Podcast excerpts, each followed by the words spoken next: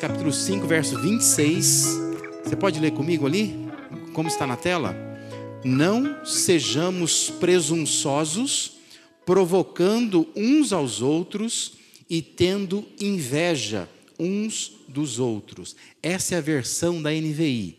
A outra que está embaixo ali é a Almeida Revista Atualizada. Vamos ler junto também? Não nos deixemos possuir de vanglória, provocando uns aos outros, tendo inveja uns dos outros. Amém? Quero pontuar mais uma vez que nós já falamos na semana passada, em outras ocasiões também, esses princípios, chamados princípios de mutualidade, que aparecem no Novo Testamento, é, com essa expressão uns aos outros, nós temos os chamados enunciados positivos e enunciados negativos, né? Já falamos muito aqui sobre enunciados positivos, né? Tipo assim, perdoem uns aos outros, suportes aos outros, amem uns aos outros, né? São é, enunciados positivos, não que eles sejam positivos em si, mas eles enunciam como positivo. E tem os que são negativos, que são aqueles que começam com a palavrinha não, né? Com uma negativa. Portanto, eles têm um status de proibição. Como falei semana passada, é uma espécie de sinal vermelho que se acende diante de nós, dizendo: ó, para com isso, né? não faça isso, porque isso prejudica a convivência de uns para com os outros. Na última semana, nós falamos sobre quatro nãos, só para recordar aqui. Nós falamos sobre não invejar, sobre não mentir, não julgar e não falar mal um do outro.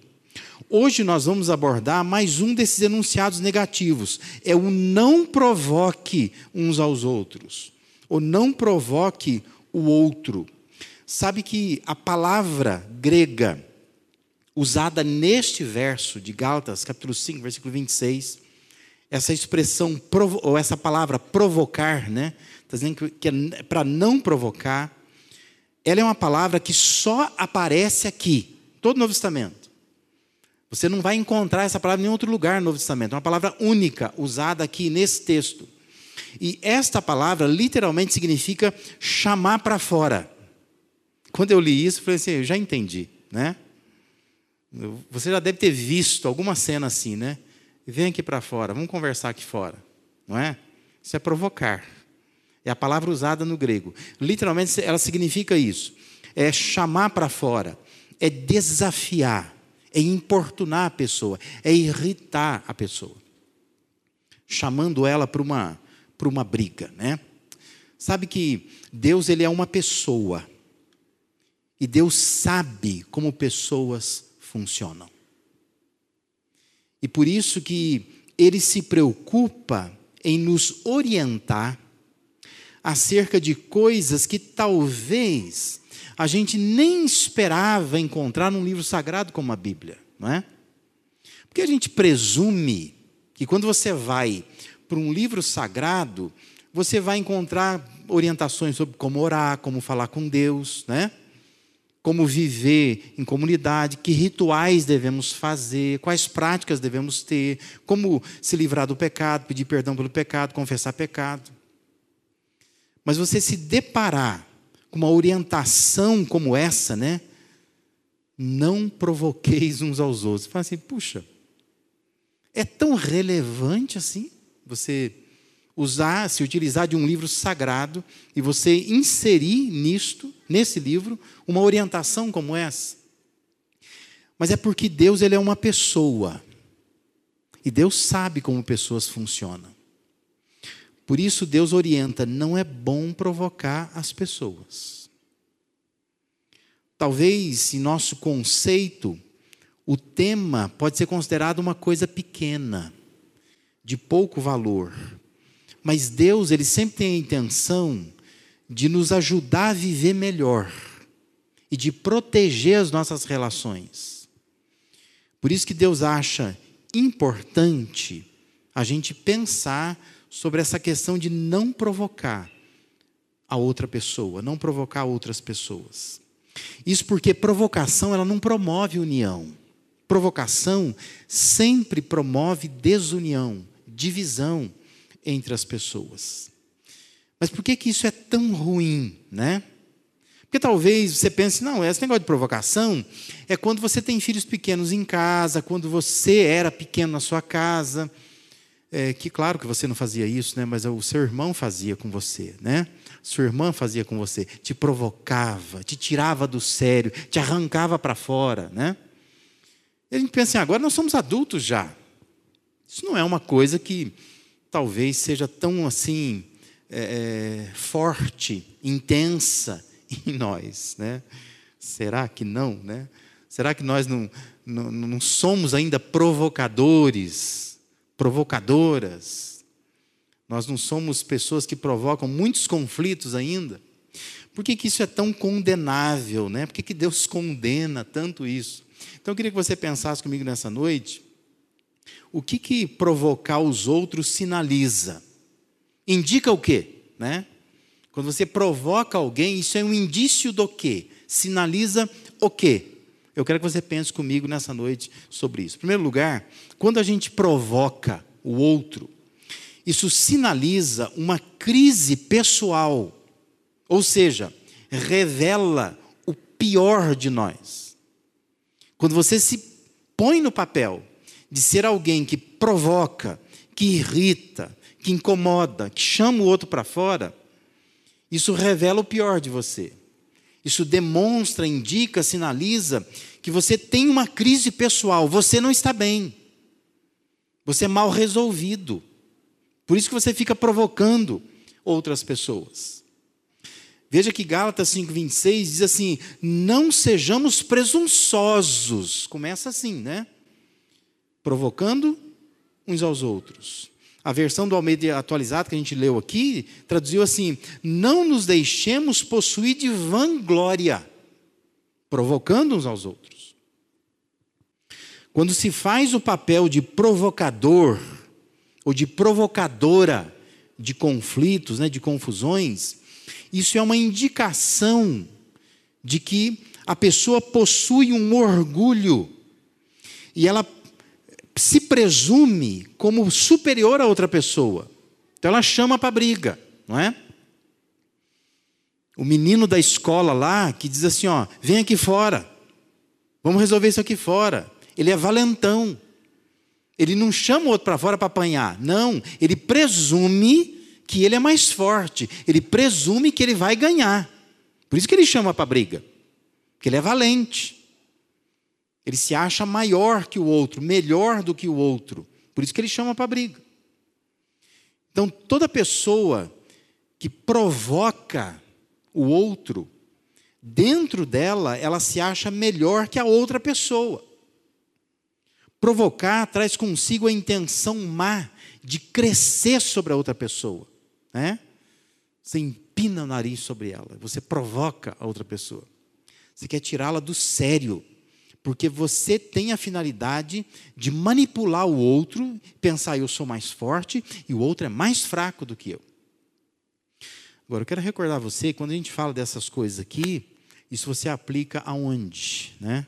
Aqui na igreja, você aplica no seu casamento, você aplica na relação que você tem com seus filhos, você aplica na relação que você tem com seus familiares, época de Natal, vai encontrar todo mundo, né? Todo mundo. Aí começa aquelas provocações. A ceia de Natal, né? A pessoa chegou com o peru, peru assado. O meu peru é diferente. Ah, você trouxe frango. Então, eu trouxe peru. Aí começa a falar sobre o salário do marido, né? A empresa que o marido trabalha que deu peru, ó, que empresa boa. A tua deu frango. Ah. Provocação, né? A gente pode utilizar isso num monte de lugar. Como nós sutilmente provocamos, a gente cresce para cima do outro. Isso revela uma crise pessoal. Isso indica que nós estamos revelando o pior de nós todas as vezes que nós nos prestamos a esse papel de provocar o outro, o nosso pior está sendo revelado, está vindo à superfície, né? Coisa boa não vem aí, porque você está se portando como alguém presunçoso, que presume que é mais do que o outro. Observe alguns provérbios, né? Eu gosto do livro de provérbios porque eles são muito práticos. Geralmente são duas linhas e eu pensei aqui uma lista de provérbios que falam de pessoas que provocam. Veja só, Provérbio 15, 18 diz assim: o homem irritável, ou seja, aquela pessoa que se irrita facilmente, ela provoca dissensão. Mas quem é paciente acalma a discussão, né? Até um versinho que rima. Mas o homem que é irritável, a mulher que é irritável, ela provoca dissensão. Ou seja, quem provoca dissensão é alguém que é irritável, é alguém que se irrita facilmente. Provérbio 16, 28 diz: O homem perverso provoca dissensão, e o que espalha boatos afasta bons amigos. O homem perverso. Então a perversidade está aparecendo nessa provocação. O provérbio 18, 6 diz: As palavras do tolo provocam briga, e a sua conversa atrai açoites, ou seja, está vindo à tona uma tolice. É gente tola que fica provocando é, a outra pessoa, provocando brigas, né? O provérbio 28, 25 diz que o ganancioso provoca brigas, mas quem confia no Senhor prosperará. Ou seja, a pessoa que começa a provocar outra também vem à tona muitas vezes a ganância que está dentro dela, né? Ela quer provocar outra pessoa. E o provérbio 29, 22 diz que o homem irado provoca brigas e o de gênio violento comete muitos pecados. Ou seja, no momento que a pessoa está provocando briga, na verdade tem uma ira dentro dela que está sendo manifestada ali. Né? Notou? Pega cada expressão dessa e grifa, né? E veja o que, que os provérbios querem mostrar. Mostra que se a pessoa é a pessoa que provoca a outra, ela não provoca do nada. Ela provoca porque ela se irrita facilmente. Ela provoca porque tem perversidade dentro dela saindo para fora, né? Ela provoca porque tem tolice, tem ganância, tem ira.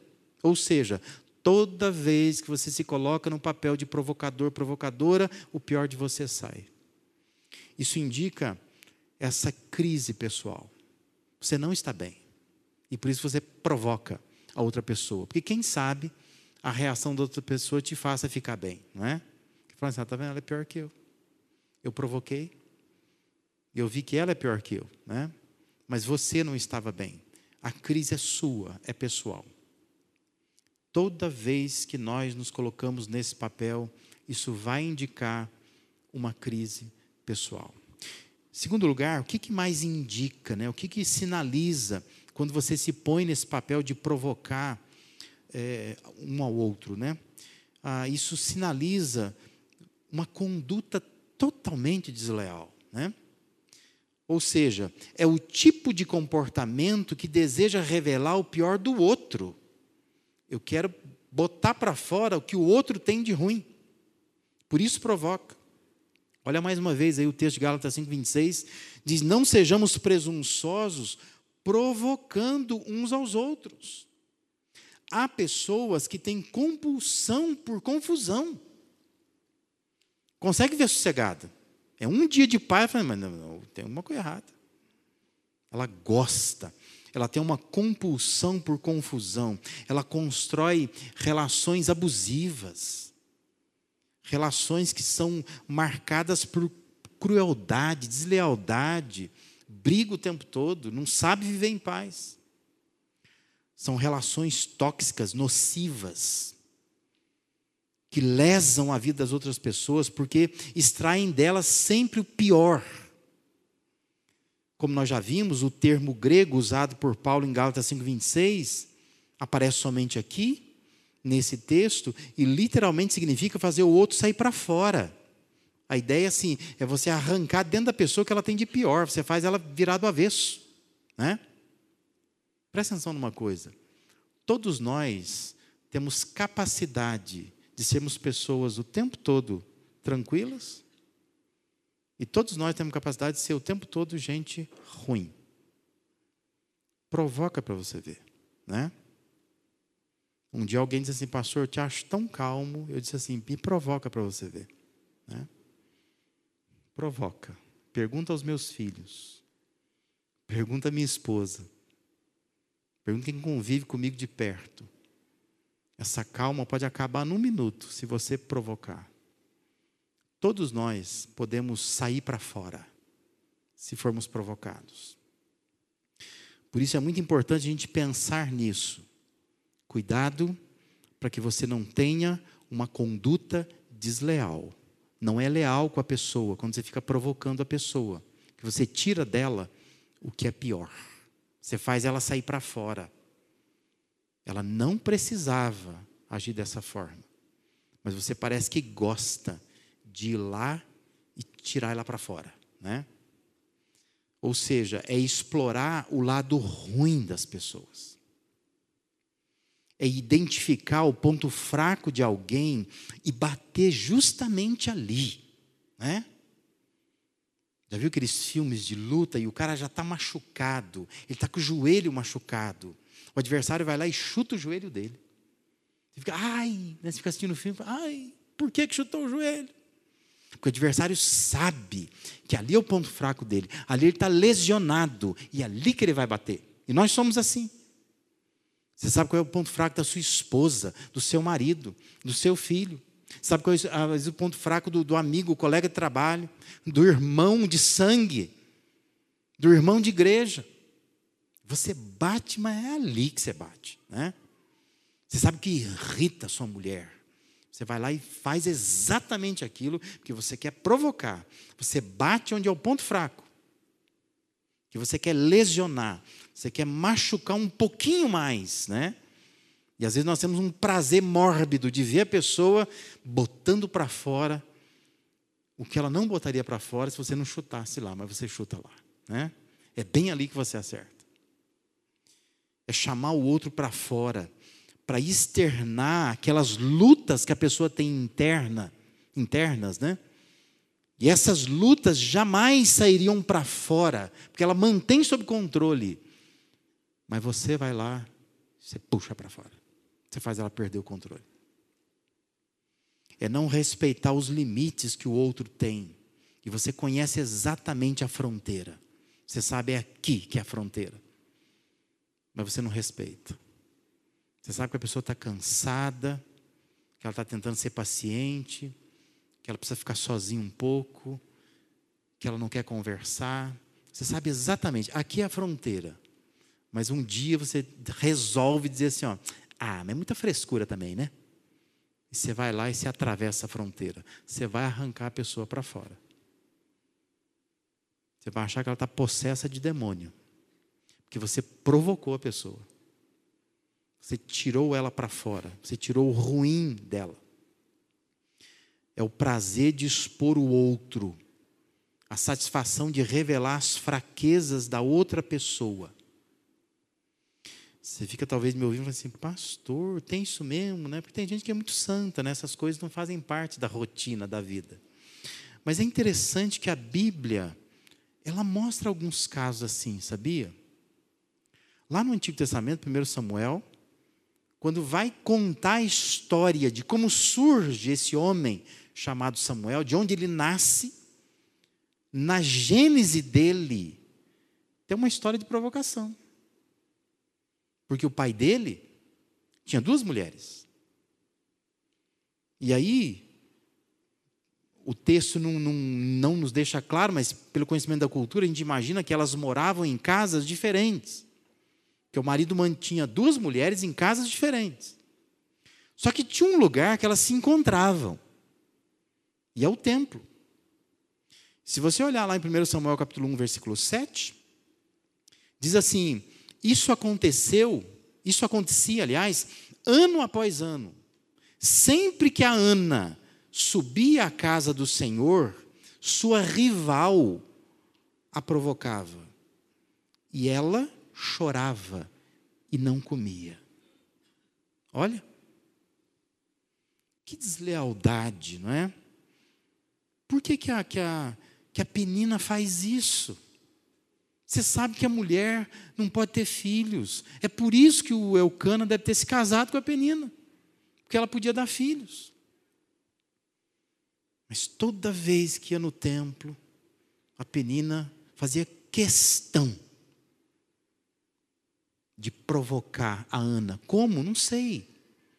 Talvez chegue com mais uma barriga, né? Sei lá. Fica olhando para ela, massageando a barriga, né? Dizendo, ó, estou grávida de novo.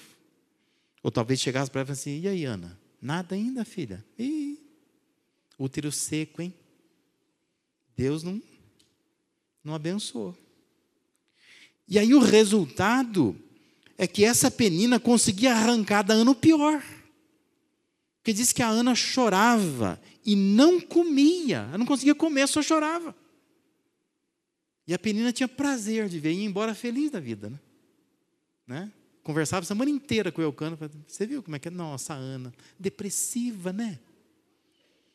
Coitada, temos que orar por ela.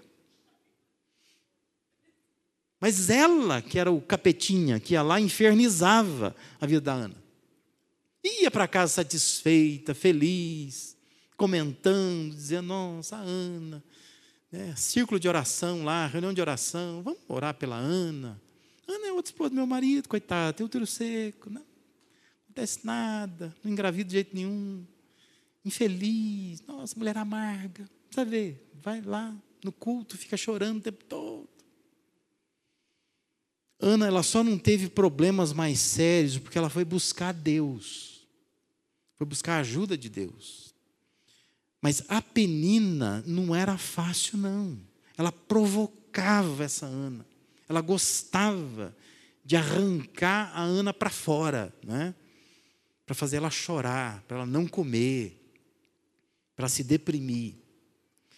Há pessoas que têm um comportamento tão nocivo que só conseguem chegar ao pior dos outros, só conseguem extrair o que é ruim lá dentro.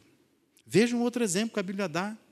É o exemplo aí da, da Agar, né? lá no, no Antigo Testamento também, Gênesis capítulo 16, versos 4 a 6, diz que ele possuiu Agar e ela engravidou. Está falando do Abraão, né? Quando se viu grávida, quando Agar se viu grávida, ela começou a olhar com desprezo para sua senhora. Então Sarai disse a Abraão: Caia sobre você a afronta que vem sofrendo. Coloquei minha serva em seus braços, e agora ela sabe que engravidou, despreza-me. Que o Senhor seja o juiz entre mim e você. Respondeu Abraão a Sarai: Sua serva está em suas mãos, faça com ela o que achar melhor. Olha o que o texto fala: diz assim: Então Sarai tanto maltratou Agar que esta acabou fugindo. Quando você lê o texto, você fala assim, gente, eu não conheço a Sara. A Sara não era assim. Ela era tão gente boa, tão calma, tão tranquila. Quando Deus diz, depois que ela, ela iria ficar grávida, diz que ela ri, porque ela fica assim, ela é tão, né, tão gente boa, né? Ela ri, ela fala assim, imagina, eu uma senhorinha, vou ficar grávida. Vou não. Mas a Sara é gente boa, você percebe toda a história dela. Só que a Agar consegue arrancar da Sara o que tem de ruim lá dentro. E diz que ela maltrata tanto a Agar que a Agar tem que fugir, tem que ir embora. Mas por que ela maltratou tanto a Agar? Porque diz que quando Agar se viu grávida de Abrão, ela começou a desprezar a sua senhora. Ela começou a provocá-la, né? E quem as irmãs, né, que estão aqui ou que estão em casa sabem disso, né? Não é bom provocar uma mulher, né? Você mexer com esse universo feminino e provocar uma mulher não é coisa muito inteligente. E a Agar resolveu provocar a Sara. Teve que fugir, teve que ir embora. Ou seja, a provocação de Agar expôs o pior lado de Sara. Pensa nisso. Se você é uma pessoa que provoca, você não deve provocar. Por isso que Deus está preocupado com isso em nossas vidas. Ele está dizendo: olha, não é bom provocar. Que quando a gente provoca, isso é um indício de um comportamento, de uma conduta completamente desleal. Não é justo. Porque a pessoa ela não é sempre assim. Você sabe os limites dela. É você que vai lá e arranca ela para fora. Mas ela normalmente não seria assim. É você que mexe, você que tira o pior da pessoa. E é bom que a gente pense nisso nessa noite aqui. Quem nós somos, o que nós estamos fazendo uns aos outros. Nós precisamos aprender a não provocar. Em terceiro e último lugar, o que, que essa provocação, provocar uns aos outros, o que, que isso indica? Indica, por fim, um caos relacional, ou seja, revela o pior do relacionamento. As palavras usadas por Paulo em Gálatas anunciam um relacionamento caótico. Veja que ele, ele diz assim: não sejamos presunçosos, não sejamos presunçosos provocando uns aos outros, tendo inveja uns dos outros. Ou seja, o texto tem um saldo de coisa ruim. É presunção, é provocação, é inveja. É, é, é assim que era o relacionamento daquelas pessoas, por isso que Paulo está escrevendo. Quando nós provocamos uns aos outros, nós estamos revelando a má qualidade do nosso relacionamento. Quando a gente vive num ambiente de provocação, um provoca o outro, isso demonstra fragilidade, imaturidade, isso demonstra insensibilidade. São pessoas que são muito frágeis, muito imaturas, muito insensíveis, por isso ficam provocando umas às outras. Relações marcadas por provocações, elas trazem à superfície que ali, naquela relação, existem palavras usadas de forma errada, tem, tem atitudes imaturas, tem atitudes insensíveis, deve ter ironia, né? porque ironia é uma coisa muito usada para provocar a outra pessoa, tem desdém, tem desprezo pelo valor do outro. Então, toda vez que há provocação, é porque existe um ambiente maior aí. Existe um caos nesse relacionamento que vai para além das provocações. Porque relacionamentos que são maduros, fortes, relacionamentos sensíveis, não suportam, não comportam provocação. A não ser que a provocação seja positiva, né? Você provocar positivamente alguém. Mas não, não, não, não comportaria a provocação negativa se o relacionamento é bom. Então, se há provocação, é porque o relacionamento não é bom. Está revelando o pior do relacionamento também. Constatação que Paulo faz lá da igreja em Corinto, né? Você pega a primeira carta de Paulo aos Coríntios, capítulo 3, versículo 3. Paulo vai dizer assim, ó, porquanto havendo entre vós ciúmes e contendas, não é assim que sois. Olha o que ele diz: carnais e andais segundo o homem. Isto é, a forma como aquela igreja disputava lugar um com o outro, a forma como havia desafio de um para com o outro, a provocação de um para com o outro. Paulo diz que aquilo revelava o pior da relação daquela igreja. Era uma igreja carnal, uma igreja egoísta. Era isso que dominava aquele relacionamento. Por isso que toda vez que há provocação, isso significa que o relacionamento não está bom. Você não está bem. Você está querendo tirar o pior da outra pessoa. Essa relação não está boa. O relacionamento não vai bem quando está assim. Entendendo esses porquês, né? O que, que indica não provocar é, essa questão de provocar uns aos outros, o que, que isso é indício do quê, sinaliza o quê. Eu quero partir para a aplicação, né? Como que nós vamos aplicar essas coisas ah, em, em nossas vidas? Aonde é que isto é aplicável? A Bíblia mostra alguns, né? Alguns setores, nos dão algumas pistas. Primeiro, na relação entre pessoas. 1 Samuel capítulo 1, versículo 6, voltando a falar lá da Ana e da Penina, Diz assim: porque o Senhor a tinha deixado estéril, sua rival a provocava continuamente a fim de irritá-la. Então nós podemos aplicar isso na relação entre pessoas. A Bíblia demonstra preocupação em como é que nós nos relacionamos com outras pessoas, provocando outras pessoas, irritando outras pessoas. E a gente pode estar tá fazendo isso e achando assim que isso é normal. Que Deus não está nem aí com isso, né? Deus está preocupado com coisas maiores, mas Deus está preocupado com coisas assim. nós podemos também aplicar na relação entre homens e mulheres. A relação entre Sansão e Dalila é um exemplo de até onde pode ir uma provocação. Dalila, ela desafia tanto Sansão, mas você já leu a história lá? Mas ela provoca tanto ele, que chega um momento que ele revela o segredo da sua força.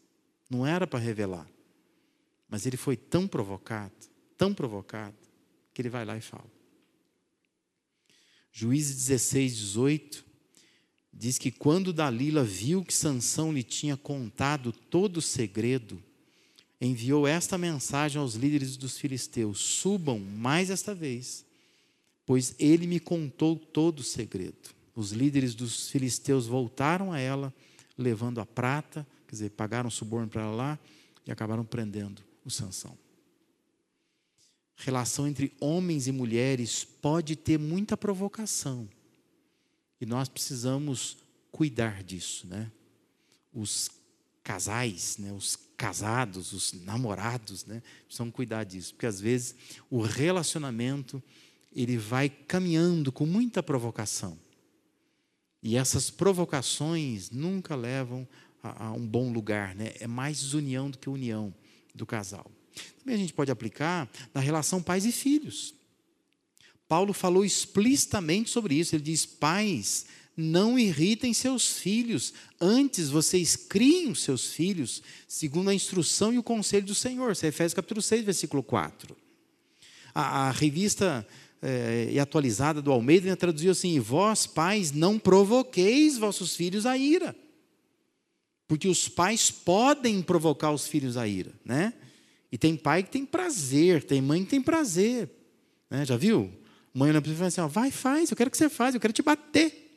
É impressionante, né? Provoca a criança. Percebe-se que a criança deveria ser protegida, cuidada. Ela não protege. Ela quer ver a criança tirando para fora, saindo para fora, arrancando o pior dela. Isso é provocação. A Bíblia orienta explicitamente: não provoque o seu filho a ira. É, faz coro com isso, Colossenses 3,21. Pais não irritem seus filhos, para que eles não se desanimem. Você acha que Deus está falando isso porque vai que acontece? É porque acontece. Né? Por isso que Deus orienta. Porque tem acontecido. Os pais provocam seus filhos a ira. Então nós precisamos aplicar isso que nós estamos ouvindo aqui nessa noite na relação pais e filhos.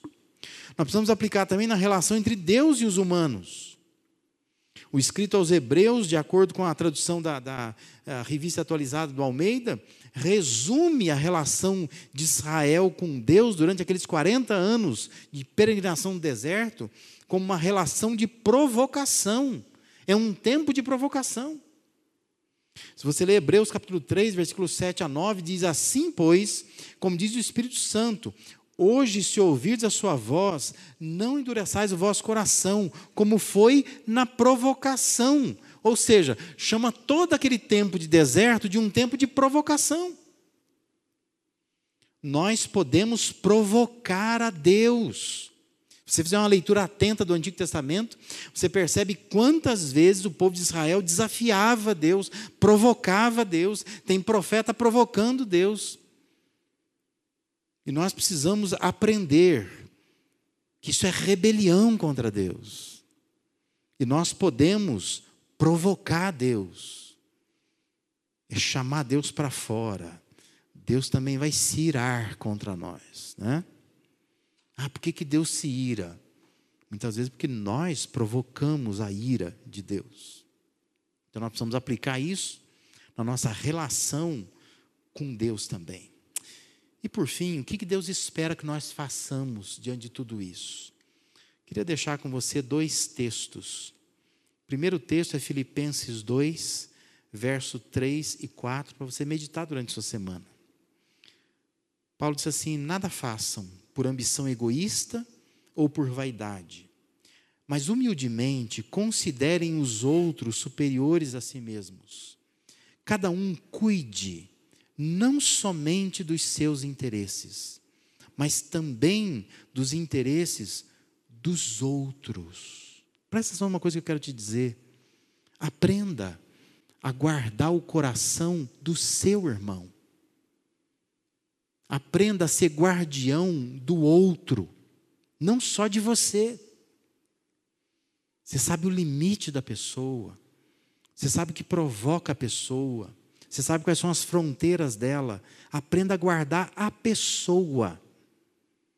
Coloque diante da sua vista não só o que é seu, mas pense no outro.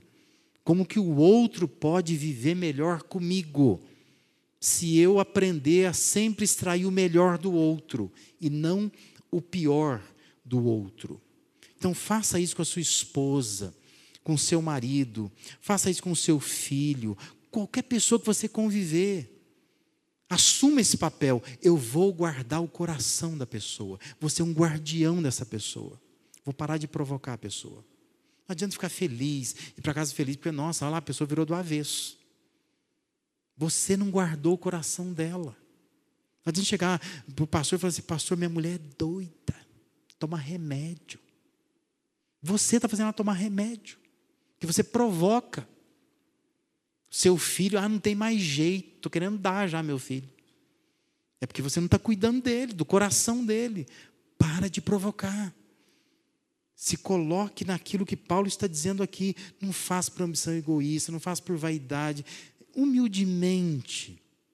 Humildemente, Paulo está dizendo: se considere, considere os outros maiores, superiores que você. Seja humilde, né? Busca o interesse do outro. É confortável para o outro assim, então vou fazer assim, pronto. E o outro texto é o texto de Romanos 12, versículo 18. Paulo diz: façam todo o possível para viver em paz com todos. Ou seja, aprenda a ser um pacificador. Aprenda a ser um promotor de paz ame a paz. Se empenhe para que haja paz na sua casa, no seu trabalho, na sua vizinhança, na sua igreja. Seja um pacificador. Leve paz para os seus relacionamentos. No lugar de provocar, de piorar situações, procure acalmar, levar paz. Calma as situações. Faça o que Paulo está dizendo, faça todo possível para viver em paz. Não provoque. Não provoque. Queria que você saísse daqui pensando nessas coisas. O que, que isso sinaliza? Sinaliza crise pessoal, sinaliza uma conduta desleal, sinaliza um caos relacional. Coloque sua vida na presença de Deus. Peça a Deus, Deus, me ajude a sair daqui uma pessoa que, se eu for uma pessoa que vai ser provocadora, eu quero provocar o bem na outra pessoa, nunca o mal. Eu quero ver o melhor lado, eu quero explorar o potencial dela, mas não explorar o lado ruim dela.